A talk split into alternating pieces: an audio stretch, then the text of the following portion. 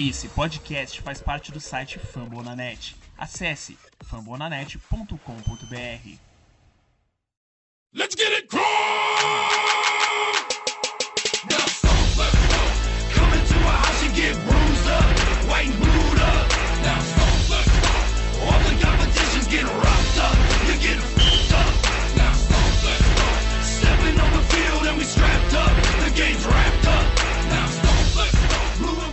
Fala galera, mais um podcast Cultos Brasil indo pro ar.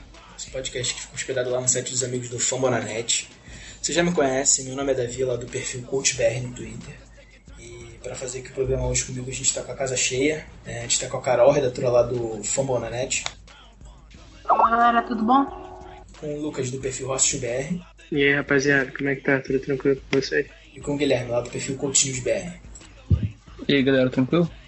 Bom, o assunto de hoje não podia ser diferente, né? Começando é, falando de mais uma lavada aí que vai na conta do Sr. Chuck Pagano. Coach perdendo aí por 27 a 0 em casa pro Jacksonville Jaguars. É, primeira derrota assim pontuado. Coach desde 1993. O coach chamou a sequência aí nessa, nessa da NFL. Acabou perdendo com a derrota pesadíssima. Tem até brincadeira lá no pessoal dos Estados Unidos dizendo que esse coach, esse jogo foi o jogo mais regular do coach na temporada, porque em nenhum momento o time deu pinta de que ia conseguir reverter esse resultado ou ameaçou querer ganhar o jogo.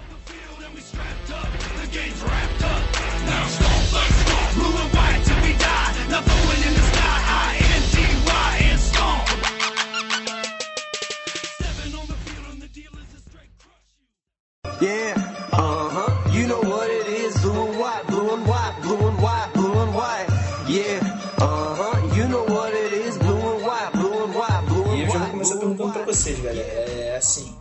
sabe que a temporada sem o Luck já tava um pouquinho comprometida. Então, é, depois começou a perder direto, a gente vê ali que de repente ficar no top 10 no draft seria uma vantagem para ter uma escolha alta no próximo draft, conseguir reforçar bem o time. É, só que agora esse vexame foi pesado, a gente já viu que pagando pelo menos continua depois dessa segunda-feira aí que ele deu entrevista que parece que as coisas vão ficar é, normais aí, não vai ter nenhuma alteração. Se vocês fossem GM, vocês demitiriam pagando depois desse vexame ou apostaria aí ele vai conseguir dar uma escolha alta pra gente no draft? Quem quiser falar aí primeiro, livre aí pra Ah, cara, eu demitiria porque eu acho que essa partida em específico foi, acho que o maior vexame dele. É, já tiveram vários vexames né, dele na, na sua passagem pelo Coisa até agora, mas essa acho que foi a pior. É, desde 1993 que a gente não perdia de zero em casa. É, então, isso é uma coisa bem, bem ruim. É, e fora isso, acho que ele perdeu perdeu o locker room também, cara, porque o T.Y. falou mal da linha ofensiva, outros, segundo o Stephen Holder, que é o insider lá, os jogadores mesmo estavam conversando com ele e questionando algumas atitudes do Pagano, algumas chamadas do Pagano. Teve aquela, aquela chamada do quarterback sneak, uma quarta para dois, que foi simplesmente ridícula do Chodzinski. Então, o Pagano e seu staff estão juntos nessa, todos horríveis. A situação é que se Pagano sair aí quem vai assumir, né, cara? Ou deve ser o Chodzinski ou o Philby, que são igualmente ruins, mas eu acho que é, não tem mais triunfo pra Gana dentro do locker room, é, entre a torcida, até entre os insiders, que os insiders não costumavam falar muito mal dele. E ontem, cara, falavam abertamente é, que não dava mais pra ele, falavam que ele tava fazendo um trabalho horrível. É, então, acho que ele já perdeu o locker room, perdeu a torcida, perdeu é, a- o apoio dos insiders também. Então, acho que não dá mais pra ele, mesmo que o cara ruim assuma com o Philby ou ou o Tchadzinski, você, pra mim, não pode dar mais moral pra esse tipo de mediocridade que eu consegui apresentando, cara. Então, se fosse eu GM, eu demitiria sim. Bom, eu acho que essa parte que Lucas destacou com relação a ter perdido completamente o vestiário é uma das, um dos pontos mais importantes. É claro que a derrota foi vexatória, o time foi muito mal, é uma coisa sem explicação, que não acontecia desde 93. Eu nem era nascida nessa época ainda, é, mas sinceramente, aquela declaração do T.Y. foi um. Eu particularmente fiquei um pouco surpresa com, com a declaração dele, mas ficou mais do que claro ali que não existe liderança no equipe, é, ninguém mais respeita Pagano. Uma das únicas pouquíssimas coisas que Pagano tinha, que era o respeito dos jogadores, controle de vestiário, foi perdido. É, acho que se talvez isso tinha uma influência ainda que mínima ou grande, não sei, na permanência dele no time, é, não, tem, não tem mais o que fa- fazer, não tem mais o que falar, ele perdeu o controle e eu particularmente, ainda que teria que ver o Rob Chudzinski como head coach talvez, ou o Joe Philbin, eu hoje demitiria o Pagano depois dessa derrota sim. Cara, é, eu concordo com tudo que vocês falaram aí, porém, hoje eu não demitiria, de- demitiria o Pagano pelo seguinte motivo de ser o Strudzinski ou o Philby, né? Porque o meu receio é que eles, sei lá, que os, os por- podem ter demite Pagano, os caras conseguem, lá, duas, três vitórias lá, daí começa o, o ir, vocês que o Colts é, né? Então, vai que promove o cara pra, deixa o cara ano que vem pra ser head coach, não sei. Então, pra mim, fica pagando até o final, tanca mesmo, e pagando já a des- despedida dele, faz o que ele quiser lá, e coach virou uma bagunça, entendeu? Então, já que ó, consertar não vai consertar, então já que já foi tudo pro lixo, então agora deixa o jeito que tá. Nessa aí eu tenho que confessar que eu tô com o Guilherme nessa aí. Vocês concordam com ele que vocês, que vocês disseram aí que Pagano tá. Perdeu a mão do vestiário há muito tempo já. O time parece que não tá nem aí pra ele, joga. Enfim, forçado, ninguém ali tem alegria de jogar, de exercer a profissão deles, tá? Um negócio meio forçado. O T.Y., essa declaração do T.Y. é. Ele tá claramente frustrado por esse time não render, então essa saiu atirando pra todo lado. Foi até errado por parte dele, assim, rachar o vestiário. É, não a crítica em si, mas é dela ter sido pública. E eu acho que o problema de tirar o Pagano agora é justamente como vocês sabem que o pessoal do Colts é maluco. Vai que entra um filme da vida aí, dá uma louca no time, que é difícil, né? A gente sabe que é difícil. Mas vai bem, consegue algumas duas, três vitórias aí, mostra algum potencial. E os caras acham que esse o Philby, ou talvez o Chudzinski, seria o nome certo para 2018, porque a gente sabe que não é, né? Então é melhor ficar com o Pagano mesmo. Ele vai dar uma escolha alta pra gente, acredito que a gente fique no- até no top 5 agora, depois dessa, dessas últimas semanas. Tô, concordo com o Guilherme nesse ponto. Acho que deixa o Pagano lá, ele se queimar. Acho que provavelmente na Black Monday, dessa temporada aí, a gente finalmente vai se ver livre dele. Cara, e esse ano, me, a situação desse ano me lembra muito de 2011, né, cara? Tipo assim, os caras, eles não demitiram o, o Jim Cowell no meio da temporada, também, como foi em 2011, até porque já, ele já sabia que que ia ser demitido no final, já sabia que ia mudar tudo, então, e a gente pegou a primeira, a primeira escolha do draft, pegou o Andrew Luck, então tem que fazer a mesma coisa esse ano, entendeu? Sim, sim, é, bem lembrado até. O coach não tem assim, a tradição Worse, pelo menos, não tem a tradição de mandar ninguém embora, o coach embora no meio da, da temporada. Que se sai disso daí. Bom, galera, passando agora falando aqui de ataque, acho que foi bem mal nesse jogo, pra variar, né? Tem sido horrível durante essa temporada. Vamos lá, é... começar falando da OL. Ela foi mal, mas eu acho que assim, nem tudo pode ir pra conta dela desempenho horrível lá dos sacks que o Jacksonville teve. Eu não lembro agora de cabeça quanto é que foi, se foram 10, algum, algo em torno disso. É, mas eu acho que o Reset segurou demais a bola nesse jogo, tava meio hesitante. Quando vinha pressão, ele simplesmente lá, aceitava que vinha pressão, não tentava nada, não tentava se desvencilhar dela, não soltava a bola rápido. Isso também tem culpa do coaching staff ali, do, principalmente do Chudzinski, que não é uma jogada de passe curto, é sempre uma jogada que ele tem que ler o campo, demorar lendo, fazendo a progressão de leitura. É, a OL, assim, ela até deu alguns segundos interessantes pro Brissette, deu aí média de 2,95 segundos para lançar. É, de novo, igual semana passada foi a quinta maior da rodada. Mas enfim, cara, é não tem muito o que dizer, o coach Steph é horrível, o reset segurando a bola, o coach desistiu muito cedo de correr com ela também, só 20 carregadas, que é justamente o ponto fraco da defesa do Jaguars. Enfim, performance muito ruim. E o espaço aí é todo para vocês para falarem mal de novo desse ataque. Não tem um jogo bom desse, desse, do setor. Cara, a OL do Colts eu não sei, não sei. Às vezes eu duvido que ela vai ser consertada algum, algum dia, porque já fazem 5, 6 anos, cara. A gente já contratou. Lembro que a gente contratou Donald Thomas, que foi bem no Patriots, contratou um monte de cara, ficamos no draft, pegamos, não sei. Eu não sei o que acontece, cara. Eu acho que é o, é o coach staff mesmo, porque Castonzo piorou muito no, dos anos e o Mil Hort ele era o mais regularzinho, se machuca mais que a, não sei o que. O, tem, agora tem o Kelly também que joga bem, mas também tá, tá machucado. Então, cara, eu não sei o que acontece. Esse jogo foi muito feio, cara. Acho que foi um dos piores jogos OL que eu já vi. Um, um center lá que eu nem sabia quem que é. Acho que pegar o cara na rua, na hora do jogo lá, pegaram o cara pra perguntar se ele queria jogar. E eu não, não sei muito o que falar, cara, porque a OL é, é desastrosa, cara. Desastrosa, desastrosa, desastrosa. Até medo de colocar o Andrew Luck nesse, nesse ano aí sei lá, acontecer uma coisa pior com ele. Só pra avisar a galera, o nome do center é Mike Pearson. Então, acho que os meninos já conseguiram resumir bastante. Mais uma vez, é claro, não houveram erros apenas da linha ofensiva. O Brissett segurou muito a bola em várias jogadas. É, no momento que a gente via o jogo, a gente ficava esperando ele lançar a bola, lançar a bola e nada acontecia. Das poucas vezes que ele tinha espaço, tempo para lançar, ele simplesmente segurava e inventava de correr, tentava improvisar uma jogada completamente aleatória. Foi bem ruim. É. E a linha infelizmente não conseguiu segurar o, o, o front seven do, do Jaguars. Foram os quatro jogadores da, da linha defensiva do Jaguars pressionando o tempo inteiro.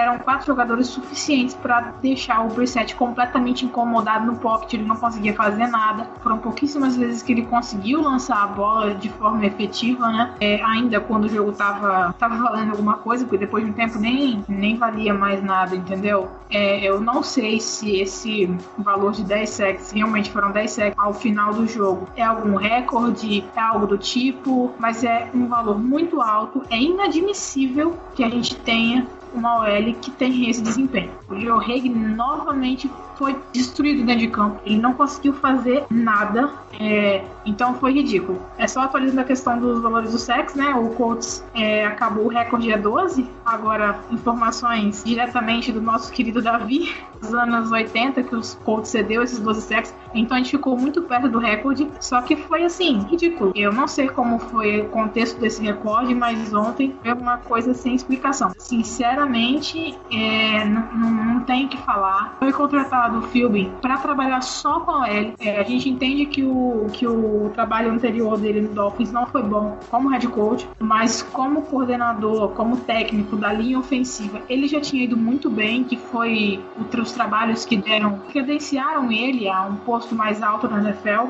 E assim, é, não tem muita explicação. E ainda teve a lesão do Kelly. Você tem o, o Milward que talvez nem volte a jogar, que já tá cogitando até a aposentadoria após as lesões.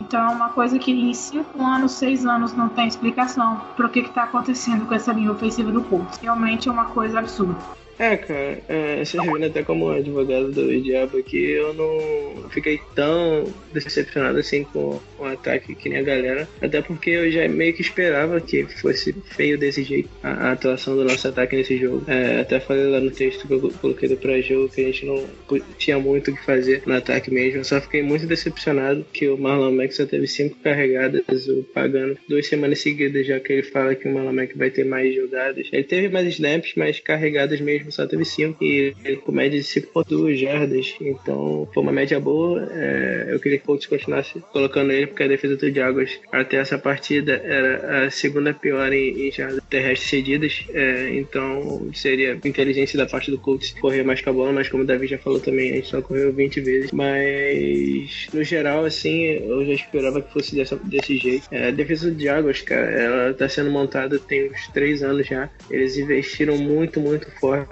na free agency nesses dois últimos anos, investiram muito forte no draft do ano passado. É, então a defesa deles tem muito talento em todas as posições praticamente. É, eles têm o, o na posição de safety, tem o Barry Church na posição de safety, tem o Jalen Ramsey e o AJ Bowie que são discutivelmente a melhor dupla de cornerbacks da NFL. É, tem dois excelentes linebackers que são o Miles Jack e o Telvin Smith e o, o a linha defensiva deles é uma coisa absurda. É, eles têm o Dalton Pollard, que eles draftaram na primeira rodada, que ficou fora do primeiro ano com lesão. Eles têm o é, Yannick Ngakwe, que é um monstro também, é um defensive end. Tem o Calais Campbell, que pra mim, esse ano, é, pra mim, ele é o é, jogador de defesa do ano, é, por enquanto, né? A gente não sabe, mas pra mim, por enquanto, ele é o jogador de, de defesa do ano. A temporada que ele tá fazendo é absurda, ele já tem 10 sacks. E tem o Mike Jackson, né, cara, que era um monstro em Denver e também, ainda atrás do quarterback, ele é absurdo. Então, ia ser complicado pro coach, pra linha ofensiva do coach, que já é ruim, é, pro Brissett, que já vem,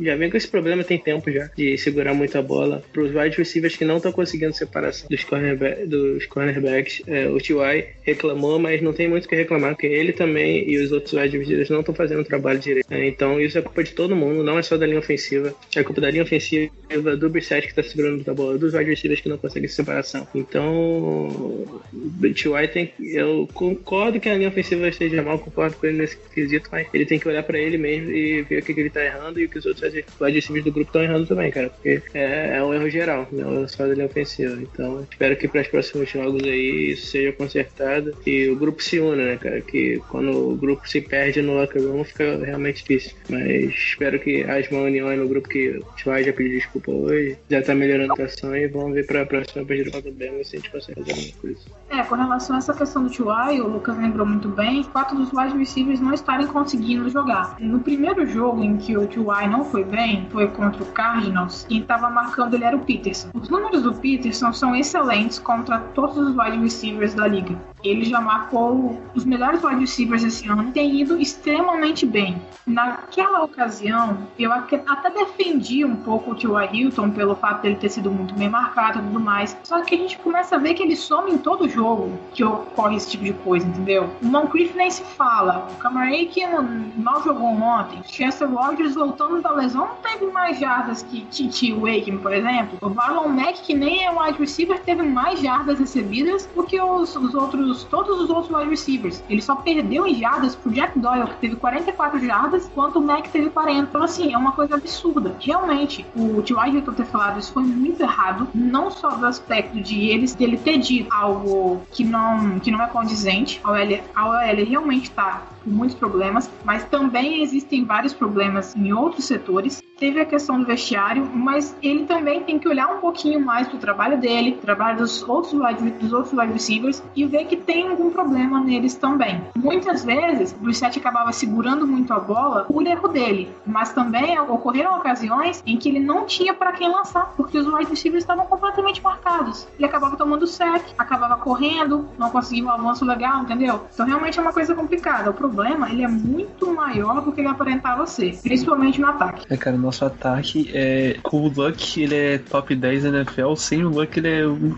quero dizer, um dos piores, se não for o pior. Porque é triste o negócio, cara. É, você vê a diferença que, o que, um, que, um, que um jogador faz, que um quarterback faz, né? É, eu, eu, eu ainda acho que o time de 2011 era melhor que esse time de agora, com tudo, assim, né? A gente perdeu o Peyton Manning em 2011, perdemos o Luck agora. Mas, cara, é, não sei, o ataque do Colts, o que eu mais fico pé da vida é com as chamadas, cara. São umas coisas, tipo, muito previsível e umas coisas que, tipo assim, que não vai dar certo, sabe? Corre no primeiro down, não consegue nenhuma, nenhuma jarda, de, tenta, de corre no segundo down de volta e tenta um passe, de, tipo, umas coisas muito, muito previsíveis, sabe? Que, e também não, não ajuda, umas chamadas assim que não, não fazem mínimo sentido. Tão triste ver, cara. Dá até dor pensar que esse time aí, dois, três anos, há três anos atrás, tava, na, tava disputando. Tava uma partida, tava uma partida de Super Bowl e agora tá essa, essa naba que tá aí. É, é uma coisa muito triste. Você vê como é que o Luck mascarava a deficiência, a incompetência desses caras aí, né? E ainda tem gente que defende que o Luck seja trocado. Pior é isso.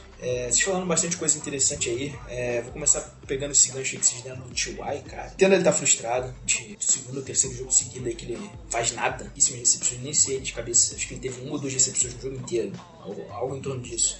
Muito mal apagadíssimo. Mas não adianta ficar criando intriga no vestiário, mas agora que tá no final da era pagando, acho que até os jogadores já estão sabendo um pouquinho disso. E foi criando intriga, por exemplo, com o Castonzo, que é um cara que vai continuar pro ano que vem. O Castonzo foi um cara que mais sentiu essa declaração aí da, dele aí, mais ficou, vamos dizer assim, revoltado um pouco, né? mostrou muita ação com essa declaração do T.Y. Não adianta ficar criando rusga dentro do vestiário por conta disso. Afinal de contas, ano que vem a gente vai ter um coach staff novo e isso tende a melhorar. Brissette, até interessante, cara. O Brissette, vem pressão pra cima dele, ele vai muito mal. Ontem o, Matt Dennelly, que pra quem não conhece é o editor lá do Stampede Blue, grava até um podcast lá também. Ele tava lá em loco no estádio e disse que quando, em algumas situações de. quando vinha o snap pro Brissette, a torcida já ficava gritando pra ele passar logo a bola, entendeu? E quando vinha, ele tinha tinha plena consciência de que vinha um pass rusher pra cima dele, ele simplesmente abaixava a cabeça e meio que aguardava pelo céu. Negócio meio feio. E aí entra a culpa do Chudzinski, né, cara? Você vê que se você sabe que o seu quarterback é ruim contra a pressão,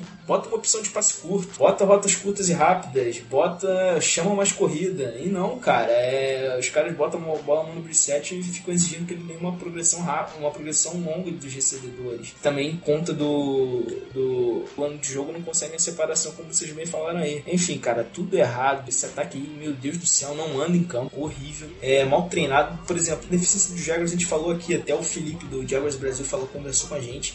Ele disse que a defesa contra o jogo corrido deixava a desejar. E o coach simplesmente abdicou, acho que no segundo ou terceiro drive, de correr com bola. Só botava uma bola no do preset pra arremessar. Cara, não tem como, cara. É, é pedir pra perder e fazer vergonha no jogo. Concordo que tudo que vocês disseram. É, enfim, é, T.Y. pisou um pouquinho na bola mesmo, mas pelo menos voltou atrás aí, pediu desculpas a todo mundo e segue o jogo que a gente tem que falar de, uma, de um outro setor do time aí que também não foi bem. Vamos lá, defesa agora. Eu evito criticar a defesa até porque ela estava jogando bem e ia mal no segundo tempo das partidas por causa do desempenho ridículo do ataque. E ela acabava cansando e entregava o ouro no fim dos jogos. O problema é que nesse jogo contra o Jaguars, o Jaguars dominou o coach do início ao fim. O jogo corrido físico do Jaguars se impôs, mesmo sem Fournette. É, o Ivory correu como quis, TJ Eldon correu como quis. É, foi um negócio meio complicado, cara. Então, não dá muito para defender a defesa nesse jogo. Ela foi mal do início ao fim. O pass rush do coach completamente anêmico. O Borrows teve muito tempo no pocket para fazer o que quiser, explorou aquelas deficiências que o coach tem em cobertura. Os linebackers ali no coach marcando meio de campo, meu Deus, eles são horríveis. Morrison ontem passava vergonha jogada a jogada, sempre perdidaço em campo, pior em campo, um dos piores em campo. Não sei, não sei se vocês concordam, cara. Sempre que eu vejo assim, quando o quarterback adversário tem muito tempo no pocket, o tempo vai passando, você pode ver que o coach vai tomar uma big, big play na cabeça. Geralmente é isso, cara. Eu nunca vejo o, quando o quarterback adversário tem um tempo longo e bom para visualizar a jogada, encontrar seu recebedor, coach parando a jogada. Enfim, ontem nem a defesa salvou. É, cara, a defesa do Colts, ai, ai, até parece que a gente tá. Se você pegar e a gente parar de falar defesa e ataque, a gente vai falar a mesma coisa, porque tá feio, cara. O time inteiro tá, tá uma naba. tá uma naba feia. O negócio tá, tá triste, tá feio o negócio. Não, não sei. A defesa, cara, o Blake Bortles, não vou falar que ele é o pior QB. Não, ele é o pior QB da NFL, vamos dizer assim. É o pior QB da NFL e a gente fez ele parecer um, um sei lá, a gente fez ele parecer um QB bom. Nossa, a nossa defesa fez ele parecer um, um, interceptor, não fez nada, assim, tipo assim, nosso pass rush foi, foi quase nulo. A defesa não parava a corrida, não parava o passe, não parava o fake balls, não parava ninguém. Isso que eles estavam sem o, o Fournette, só imagina. Vou deixar isso aí no, no ar aí, porque o Jaguars tivesse com o Fournette nesse jogo, cara, não quero nem pensar, porque esse jogo ia ter uns 50 a 0 pro Jaguars. É, acho que não tem muito o que falar, né? O primeiro drive do jogo foi, assim, uma coisa absurda. É, eu apelidei aquele primeiro drive de drive das faltas, porque foram faltas ridículas, desnecessárias, idiotas, todos os adjetivos possíveis para falar que aquele drive foi péssimo, foi ridículo, a gente pode usar, entendeu? É, é uma coisa, assim, que não tem muito a lá. Aí você perde o Melvin no início do jogo e tem que ver Kenny Moore, Chris Milton jogando, você perde o Malik Hooker e tem que ver o TJ Green jogando. Nova novamente o Quincy Wilson não foi relacionado para o jogo. De novo, ele estava inativo porque não contribui com o special team. Você vê como as coisas já começam erradas, entendeu? As escolhas são coisas absurdas. Eu acho que o que foi falado com relação ao fato de quarterback com um pouco mais de tempo, a gente vai tomar big play é, eu acho que o maior fato que mais resume a defesa do Colts, que é ridículo. O quarterback adversário está sempre tendo muito tempo no pocket e sempre vai achar alguém livre, porque a defesa é muito. É no mínimo alguém livre ali no meio do campo. Os nossos linebackers não conseguem marcar nem acho que uma barata se ela passar voando no meio do campo, eles não vão conseguir marcar ela e pegar, entendeu? É uma coisa absurda. É, não tem muito o que falar. A gente fica irritado, a gente fica bravo durante o jogo porque é tackle perdido, é falta desnecessária, é falta idiota. Os caras não conseguem pressionar. E isso porque a linha ofensiva do Jaguars nem é uma das melhores linhas ofensivas da liga, entendeu? Ela tava, como a é muito boa, ela tava até sendo um pouco mascarada pelas atuações absurdas do, do, do Fournette, porque ele realmente é um monstro, entendeu? E é como o Guilherme falou, eu não quero nem imaginar o que teria sido desse jogo se o Fournette tivesse jogado. A gente ressuscitou o Chris Ivory, que não tava jogando, não tava conseguindo fazer nada, entendeu? O DJ Eldon também. Foi assim, tem explicação. Tomar esses 27 pontos de um, de um time como, como a gente tomou é uma coisa absurda, bizarra, que você nem tem que comentar. Tá, vamos lá. É, defesa, cara. Eu fiquei, como eu falei, eu não fiquei muito decepcionado com o ataque, porque eu já esperava mais ou menos o que teria acontecido. Mas a defesa, eu fiquei muito decepcionado, cara. Começando pelo jogo corrido. A nossa defesa tava boa, é, defendendo o jogo corrido. É, mas nessa partida, do início ao fim, é, nós não fomos bem. O TJ Eldon, cara, ele não tinha nenhuma carregada. Nenhuma na temporada. Um total de zero carregadas na temporada. Ele teve nove carregadas para 122 jardas e um touchdown. Cara, isso é o cúmulo. É o cúmulo. Fora isso, TJ, tá bom. Jogo corrido, fomos mal. Jogo aéreo, Blake Bortles, um dos piores quarterbacks da NFL. Quarterback que é conhecido por lançar interceptações e pick six. Você, você- todo mundo conhece o Blake Bortles por causa disso. Ele contra o Colts tem oito touchdowns e nenhuma interceptação. E ele joga duas vezes contra o Colts todo ano. Cara, você conseguir fazer esse feito de não ter nenhuma interceptação contra o Blake Bortles, ah, ele tá em quatro, quatro anos na liga já, e você não conseguir nenhuma interceptação nele, e nesse, nessa partida também, é, sem o seu jogador principal, que era o Fournette, como o pessoal já falou, é, que eu tinha até falado no texto que a gente podia tornar o jogo uni- unidimensional, porque, é, por causa do jogo corrido, que a nossa defesa quando o jogo corrido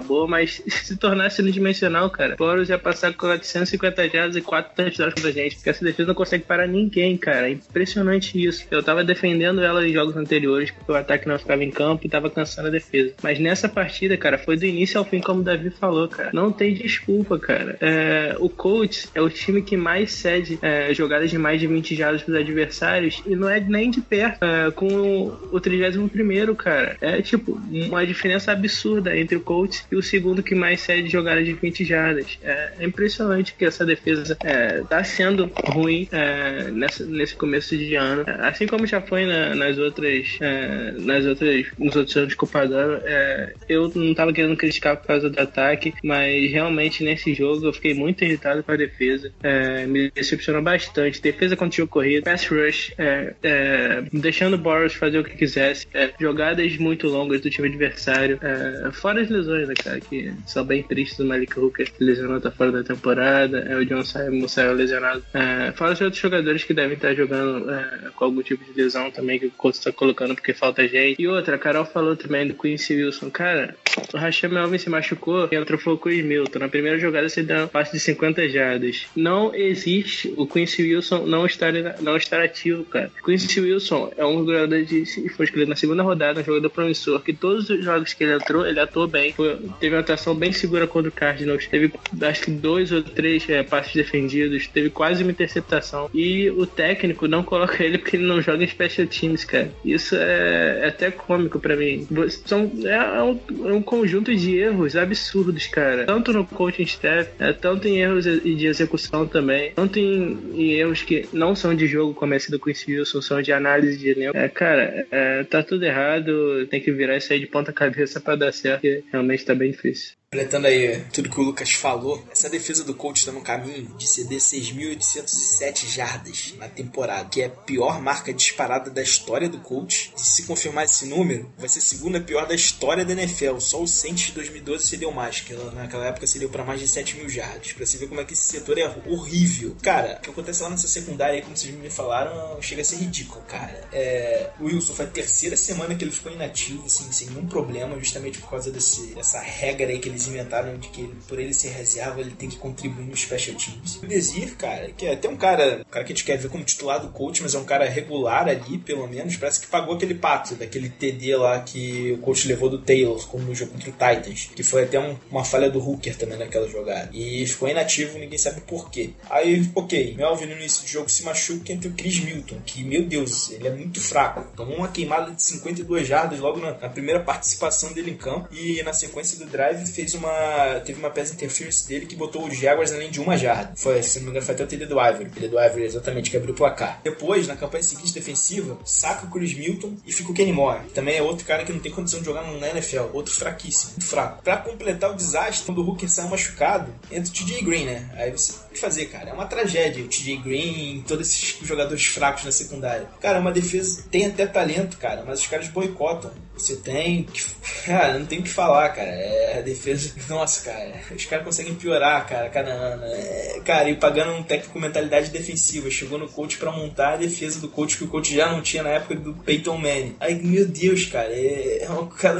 Não, cara, não dá, não dá. Eu encerro aqui minha participação aqui falando da defesa que não dá. Essa defesa é, é, é amador demais, isso, cara. Bom, pra completar esse desastre aí que foi esse jogo, né? A gente teve quatro jogadores titulares que saíram lesionados, né? Hooker fora da temporada, rompeu os ligamentos do joelho. Melvin Cell se sentindo sintomas de concussão, né? É, vai ter, ter que passar pelo protocolo durante a semana. Simon sentiu uma pancada, também deve ficar de fora. Kelly sentiu o posterior da coxa. É, todos eles saíram e vamos ver como é que eles ficam aí semana a semana. O Hooker já fora da temporada, infelizmente, que vem fazendo uma grande temporada de estreia na NFL. E notícias sobre o Luck, só de semana passada, que foi depois que a gente gravou o programa da, da última semana. Não treinou e teve que tomar injeção de cortisona no ombro por conta de uma inflamação. Também não treina essa semana. Os analistas americanos estão dando uma previsão, se é que a gente pode dar um, se é que ele vai voltar nessa temporada, que é no mínimo na semana 12, que é justamente a semana pós-bye. Boa notícia, pelo menos, é que a minha avisa aqui, pessoal, é que o Gathers e o Good voltam essa semana. Se eu não me engano, eles voltam treino limitado. Então fica aí uma boa notícia. Pelo menos nem tudo é ruim.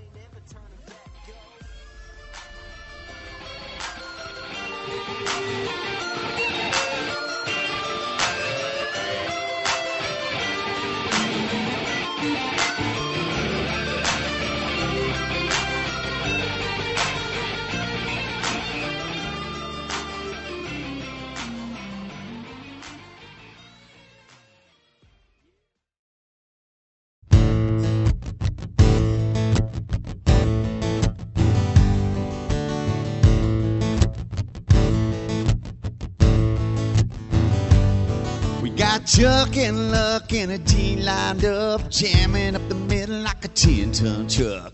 Reggie and T.Y. running routes deep. We could cover, we could smother, we could smash. Bom, galera, falando aqui agora um pouquinho de Colts e Bengals, que é o jogo dessa semana 8. Sem nenhuma esperança pra essa partida, na minha opinião. Mas vou falar aqui um pouquinho sobre o Bengals. O ataque deles melhorou bastante, né? Depois que eles trocaram o coordenador ofensivo. Saiu o Kings Ampez e entrou o Bill Lazor. Inclusive, uma das primeiras medidas que foi tomada lá foi envolver mais o Joe Mixon, running back calor e polêmico, aí que se envolveu em várias polêmicas antes do draft. Começou a ser mais utilizado por lá. Vocês têm um comitê aí bem interessante de running backs com Mixon, Rio e Bernard. Podem correr bem com a bola, explorar justamente o que a gente achava que era o ponto forte do coach na defesa e que mostrou contra o, contra o Jaguars, que não era nada disso que a gente esperava. Alton lançando pro AJ Green nem se fala, né, cara? Tem tudo pra ser um caos nessa defesa do coach, que contra o jogo aéreo não acha ninguém. Então aí eu deixo pra vocês comentarem melhor aí como é que a defesa do coach pode ser contra esse ataque do Bengals, que não tava lá essas coisas no início da temporada, mas eu acho que vai ser mais um desastre, infelizmente. Mano, olha o que o, olha o, que o ataque do Blake Bortles fez com a nossa defesa. O que, que você acha que o Andy Dalton, que não é tão bom assim, tipo assim, o QB regular, o que, que você acha que ele vai fazer? Ainda mais com o Joe Mixon, todos os caras que tem lá, o AJ Green. Nossa, cara, eu não quero nem ver. Eu não quero nem ver, cara. O jogo aí vai ser triste. Cara, vai ser. Sei lá, mano. Eu, eu já vou dar meu pau, porque aqui não tem muito o que falar. O Colts, o Colts vai, com, vai com a autoestima deles lá embaixo, com a confiança lá embaixo. Não tem. Não tem acho que o Colts tem a mínima chance de ganhar esse jogo, pra te falar a verdade. E eu acho que vai ser 38 a 10 pro Bengals. Já é um avanço, marcando touchdown pelo menos. Não acredito numa vitória também, não. É, falando do ataque do Bengals e da defesa do Colts agora, né? Daqui a pouco a gente fala da, da defesa do, do Bengals. É, o ataque do Bengals é, é, bastante é, em relação ao começo da temporada. É, eles estavam muito mal mesmo, até eu vi o jogo deles contra o Texas e o ataque não estava conseguindo fazer nada. Andy Dalton muito mal. É, eles perderam excelentes jogadores da linha ofensiva né, do ano passado é, em relação a esse ano. O Andrew Whitworth, que é um dos melhores left tackles da NFL. E Kevin Zeitler também, que é um excelente jogador. Então, olha, a ofensiva dele sofreu grandes perdas e não reagiu bem a isso, né, cara? Então ele estava sendo muito pressionado e o ataque não estava bem. Mas depois que eles demitiram o coordenador ofensivo, o ataque melhorou infinitamente. É, os seus playmakers começaram a jogar bem. O AJ Green, a gente sabe que é um absurdo de jogador, um dos melhores wide receivers da NFL. É, é um monstro, tá jogando muito e eu acho que vai castigar o Colts. É, como vocês falaram bem, o Joe Mixon também tá sendo mais acionado e ele tava até é, que ele queria mais carregados e tal, então provável mais carregados agora contra o Colts. Mas eu acho que um jogador que deve se, se destacar muito é, nessa partida deve ser o Gio Bernard, é, o Giovanni Bernard, porque ele é um, um cara especialista ali em receber bolas saindo do backfield, que normalmente são marcadas por linebackers. É, e é, nós sabemos como nossos linebackers marcam passe, e o Gio Bernard é um jogador muito liso, é, muito ágil, muito rápido, é, então, e recebe a bola muito bem, cara. Então, acho que o coach vai sofrer bastante com ele, com o Mixon também tem recebido os passes também. Então, acho que o coach deve sofrer bastante com esses running backs do Bengals e é, não prevejo uma boa atuação da nossa defesa, não. A gente deve até pressionar o Dalton por causa da linha ofensiva deles que tem sofrido, né? Teve algumas perdas, como eu falei, mas eu acredito que eles, com passes curtos ali é, pelo meio do campo e passes laterais para running, running back, devem, conseguir sucesso. Com o AJ Green também, devem conseguir sucesso contra defesa do coach. Acho mais do que, do que o Lucas falou, não tem muito mais o que falar mesmo. Em alguns tempos atrás a gente não estaria com nenhum medo do Bengals, na realidade a gente estaria comemorando de jogar contra eles porque era comum a gente conseguir ganhar deles com certa tranquilidade, né? É, eu tenho medo de como vai ser esse jogo, sinceramente. É, um tempo atrás eu acredito que a gente ia falar, poxa, coloca o Vontae Davis no, no Green que tá tudo certo. O Booker junto, coloca ele junto pra ajudar a defender. Mas infelizmente, o Vontae Davis tá morto e o Booker tá fora. Vai ser muito complicado pra gente. É, acho que o Lucas resumiu bem a questão do passes curtos ali no meio de campo, que é a nossa principal fraqueza e é um, um bom atributo do Bengals. O time deles realmente melhorou bastante. Se talvez, com muitas ressalvas, se o Bengals, se a gente conseguir pressionar a linha ofensiva do Bengals e não deixar o Dalton ter muito tempo, que eu acho que não deve acontecer com certa facilidade, talvez a gente tenha alguma chancezinha de, de não tomar muitos pontos. Mas a derrota é assim, é iminente. Beleza, então vamos falar aqui um pouquinho agora da defesa do Bengals. É, no geral, uma defesa equilibrada, né? É, tá indo muito bem contra o jogo aéreo. É, até agora na Liga 17 foi a terceira que menos cedeu jardas. Ah, vamos dizer assim, a secundária não tem assim, nenhum grande destaque individual, apesar de ter caras bons ali como a Louca, Kirkpatrick, jogando bem, Sean Willis também. O pass rush é sempre muito efetivo, né? Deles, Carlos Dunlap e o Dino Atkins. Esses linebackers são sólidos. Tem ali o Minter e o Burfict. O Burfict que tá envolvido aí também numa polêmica aí depois dessa rodada do final de semana, que ele chutou um jogador dos Steelers no confronto lá de divisão. Não sei se a NFL já se pronunciou anunciou ou vai dar alguma punição. Sabe que não, um jogador é um pouquinho controverso. Já falaram aqui que ele não vai ser punido. Então, mais uma aí do Perfect que passa sem maiores repercussões. É uma defesa que vai pressionar bastante, vai mandar bastante blitz pra cima do Brissette. Pra mim, o ataque do coach não vai conseguir andar muito, não. Talvez um bom caminho fosse correr, mas nosso coordenador ofensivo quer mais usar as corridas, principalmente o Mac. Então, fica um pouquinho complicado pra gente. Não sei o que vocês acham aí desse confronto aí, defesa do coach contra defesa do Bengals, melhor dizendo, contra o nosso ataque particularmente tô até um pouquinho de medo do que, que vai rolar nesse jogo, porque eu tô achando que o Dino Atkins vai ter um 6 sacks, talvez. Até tenho um pouquinho de medo também de deixar o Marlon Mack correndo ali muito solto, caso ele seja utilizado, né? Ou Frank Gore, já que a gente já perdeu um jogador, vai que o Burfict resolve bater neles também. É uma coisa que, sinceramente, não vejo perspectiva alguma do Colts conseguir avançar com o ataque nesse jogo. É, vai ser realmente muito complicado, porque talvez consiga, se a gente tiver um pouquinho, se o Brissett tiver um pouquinho de tempo é, no pocket, talvez a gente consiga alguma coisa ali na secundária, com passes um pouquinho mais longos, talvez. Não sei também, vai depender muito do como, de como eu falei, do tempo que o Brissett vai ter para lançar, que eu acredito que vai ser muito pouco. É, enfim, a partir de agora eu acredito que todos os jogos serão contra linhas defensivas muito fortes. Então acho que a gente vai sofrer pelo menos 50% do que a gente sofreu contra o Jaguars todos os jogos. Eu realmente vai ser muito complicado e a minha, minha perspectiva é muito ruim para esse, pra esse jogo. É, complicado, né, cara? A defesa do Bengals, como o Davi já falou, é uma das melhores aí. O time do Bengals, no geral, é, apesar de ser um time que sempre nada, nada morre na praia, é, nos últimos anos tem sido um dos melhores elencos da NFL para mim, pelo menos um dos mais, um dos mais completos, né? É, você somando todas as posições, acho que é um elenco bem equilibrado. É, eles tinham uma boa linha ofensiva até ano passado, tem um bom grupo de running backs, tem um bom grupo de wide receivers. É, seu quarterback é um quarterback de mediana bom. É, e sua defesa é uma defesa muito regular também e muito equilibrada. É, eles têm excelentes jogadores ali no, no front seven. É, o Dunlap, que é um monstro, é, o Dino Atkins, que é outro monstro, é, o Carl Lawson, que é um rook, eu até gostava muito dele pro Colts, que acabou indo pro Bengals. É, tá jogando muito nesse começo de temporada. É, ele tem outros jogadores também, Jordan Willis ali na linha também. É, grupo de linebackers também bem completo. É, eles têm o Burfict, ele, que é um jogador bem sujo, mas ele, ele, tirando isso, se ele botasse a cabeça no lugar, pra mim ele seria um dos melhores da NFL, porque ele é muito, muito, muito bom no que faz. Jogando direitinho, ele com a cabeça certa, ele é excelente, um dos melhores linebackers da NFL. É, tem o Vincent Ray, tem o Kevin Minter, que o David já falou também. Na secundária, a secundária deles também bem completa. Tem o William Jackson, terceiro, que tá jogando muito esse ano, é, que foi um cornerback draftado na primeira rodada por eles, se eu não me engano, em 2016. É, tem o Kirkpatrick também, tem o Adam Jones também, que é, um, é mesmo, mesmo no caso do Burfict, é meio sujo, mas também é um excelente cornerback. Então, acho que vai ser mais, mais uma tarefa bem difícil para ataque. É, Brissett segura muito tempo novamente, vai, vai ser sacado muitas vezes. É, se a linha ofensiva não ajudar também, é, acredito que seja sacado muitas vezes. É, o segredo é o jogo corrido, cara. É, uma, uma qualidade da nossa linha ofensiva tem sido bloqueando para a corrida. A gente tem conseguido boas médias com o Mac correndo. É, então acho que a gente tem que investir nisso. É, fazer com que o nosso, nosso ataque seja conhecido pela corrida, porque sem o Luck, o Brissett não é aquele franchise quarterback para carregar um ataque, então acho que nosso ataque sem o Luck tem que ter, ser focado na corrida. É, então acho que bota Mac para correr desesperadamente, bota Gore para correr também às vezes, é, corridas no meio, chama, é, chama jogadas pro Mac também no passe, é, envolve seus melhores jogadores e tenta envolver é, os seus recebedores e seus running backs da melhor forma, cara. É, você tem que se adaptar a isso. não é o jogador que se adapta à maneira certa de se fazer, não, o jogador se adapta ao time. É o time se adaptando melhor a, a, ao que cada jogador tem a oferecer, né? Então o coach tem que se adaptar ao Mac e tem que envolver ele de todas as maneiras possíveis, que ele é um playmaker e um dos nossos melhores jogadores do ataque. Eu concordo com tudo que vocês falaram aí sobre a, a defesa do. do. do. do ia falar Cardinals, é do Bengals.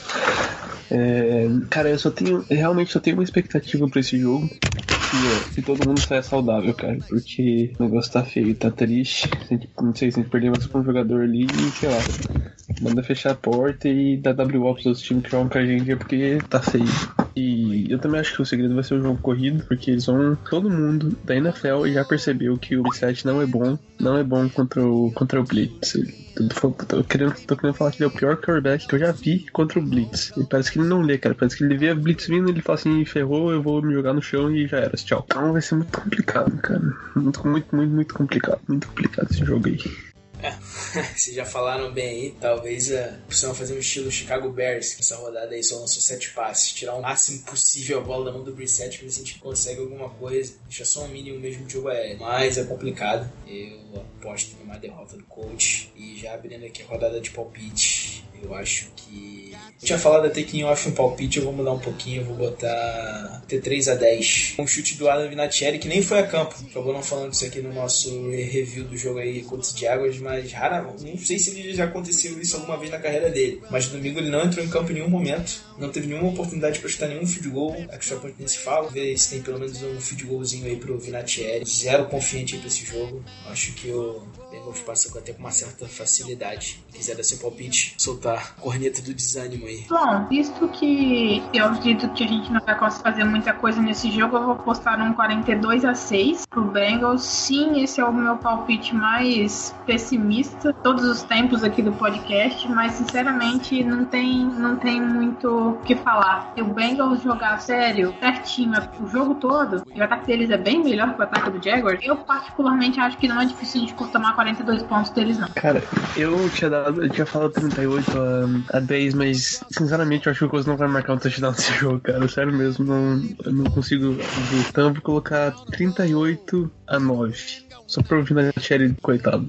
Coitado, cara. O cara já tem 20 anos na Deve ter o quê? Mais de 20 anos na NFL, 21, acho. 21 anos na NFL e o cara tá, tá sofrendo isso, velho. Com 21 anos de NFL, eu, sério mesmo, eu, se fosse eu, já falava assim, ó, achem outro aí, porque eu tô indo embora. Tchau. Isso aí, 38 a 9 para o Bengals pessoal tá bem pessimista. Eu vou confiar, confiar no Bricetão da massa. Vou confiar que, que o Pagano vai colocar o menino Marlon Mack pra correr. O menino Marlon Mack vai correr pra 150 jardas e 3 touchdowns. Um, dois touchdowns corridos e um, e um de passe. Vou confiar que o T.Y. vai voltar a jogar. Vai dar um baile na Adam Jones e o Jackson terceiro. Vai receber 100 120 jardas. Doyle também vai voltar a jogar bem. A nossa defesa, Jabal Sheard, vai ter dois sacks. Quincy Wilson vai entrar no lugar do Melvin, que não vai poder jogar. E vai conseguir, vai conseguir uma interceptação e vai calar a boca dos críticos e de pagando. Então eu confio aí no Coltão pra esse jogo. É, eu vou de 20 a 23 a, a 20 Coltão. Vitória de virada, porque a gente tá só perdendo de virada, né? Então agora vai ser tudo diferente esse jogo aí. É, então eu tô achando que o Coltão vai levar essa. O pessoal tá pessimista, mas aqui, aqui é o hostil, aqui eu confio no Coltão. 23 a 20 Colts.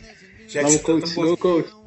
Já que você tá tão confiante, cara, então já dá logo aí seu recado final pra galera. É, então, acho que é isso, galera. É, vamos torcer para que Pagano é, seja demitido quanto antes. Mas é, eu espero que o Colts jogue melhor essa partida. É, porque também não tem como jogar pior que contra o Thiago. Mas o Colts costuma surpreender algumas partidas que a gente não acredita que vai ganhar. Então, como o pessoal tá pessimista para dar uma diferenciada, apostei no Colts, mas vai ser bem complicado a gente ganhar lá em Cincinnati. É, o jogo, jogo corrido deles é um jogo corrido que tem muitas peças, como eu já falei, e a defesa também é muito boa. É, vamos ter que fazer um jogo quase perfeito para poder ganhar lá, é, pelo nosso roster, né? Que o nosso roster é fraco. Então, vamos torcer. O que a gente quer resta pra gente é torcer e esperar o Lux se recuperar, o pessoal se recuperar e esperar o Pagano ser demitido. É que esse é um, é um ano que a gente sabia que ia ser meio difícil, é, que ia ser um ano de rebuild, é, com com o novo GM, é, com jogadores, com ele-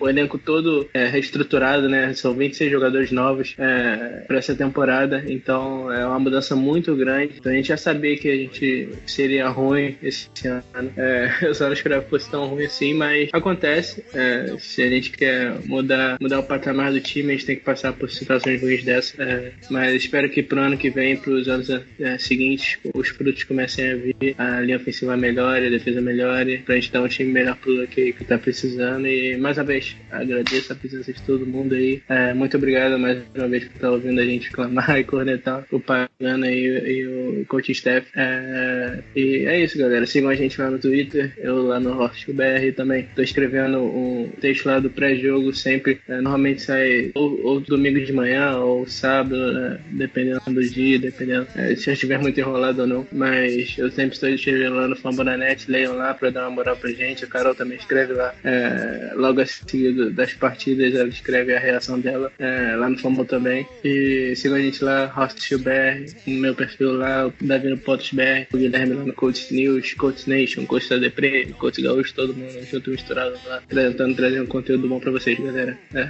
mais uma vez, muito obrigado e é isso. Valeu. É isso aí. Depois. É, dei até uma risada aqui com esse preview do, do, do Lucas aí. É isso aí, galera. Vamos esperar até ano que vem. Que ano que vem, se pensar, pensar assim, a gente tem muito cap. Vai ter um coach novo. A gente vai ter o Luck saudável. A gente vai ter um time totalmente novo. Vamos ver. Um pro ano que vem prometer. Se Deus quiser, certo. Tá com Barkley, Lay, correr Barkley e Mac. Vai ser nossa dupla de running back ano que vem, viu? É isso aí. Falou. Bom, galera, é isso aí. Temos nosso cornetado do dia, comentando sobre o jogo. É, gostaria de reforçar aí, agradecer a todo mundo que ouve o podcast, tá dando força pra gente. Gostaria também de agradecer muito o pessoal que tá lendo os textos lá na Fambonanet, os meus textos com o Pedro Jorge, Pedro Lucas, preview, preview. Saiu recentemente um texto sobre propaganda e analisando seis anos da permanência do nosso amado coach. É isso aí, gostaria de agradecer. Agradecer sempre quem tá ouvindo e falar que Infelizmente, os programas estão ficando cada vez mais de conectadas, difícil que a gente conseguir achar algum ponto interessante e ponto positivo no jogo, mas tamo aí então. Valeu, galera. Até mais, até semana que vem. Falou. Então é isso, galera. Encerrando aqui mais um podcast Coach Brasil. Agradecendo a presença e a audiência de vocês de novo. A gente sabe que o Coach não tá no melhor momento, mas a gente sempre falar aqui, manter vocês atualizados e dar nosso, o que a gente achou do jogo, nosso review e preview dos próximos jogos. A gente não desiste, a gente quer ver o Coach bem próximo aí. Só lembrando a galera que esse jogo é de domingo, às 3 da tarde aqui na, no horário de Brasília. É, infelizmente não vai ter transmissão pela TV brasileira, só naquele link corsário escuro da internet. Eu fico aí de novo, agradecimento a vocês, obrigado a todos. Sigam lá todos nós no Twitter, é, leiam os textos da Carol e do Lucas lá pro Fambonet também, que eu estou escrevendo review e preview. E é isso, pessoal, até semana que vem. We can throw and we can run. There's a new sheriff in town with a big bad gun. Pep's Cone Play's got her plan of attack.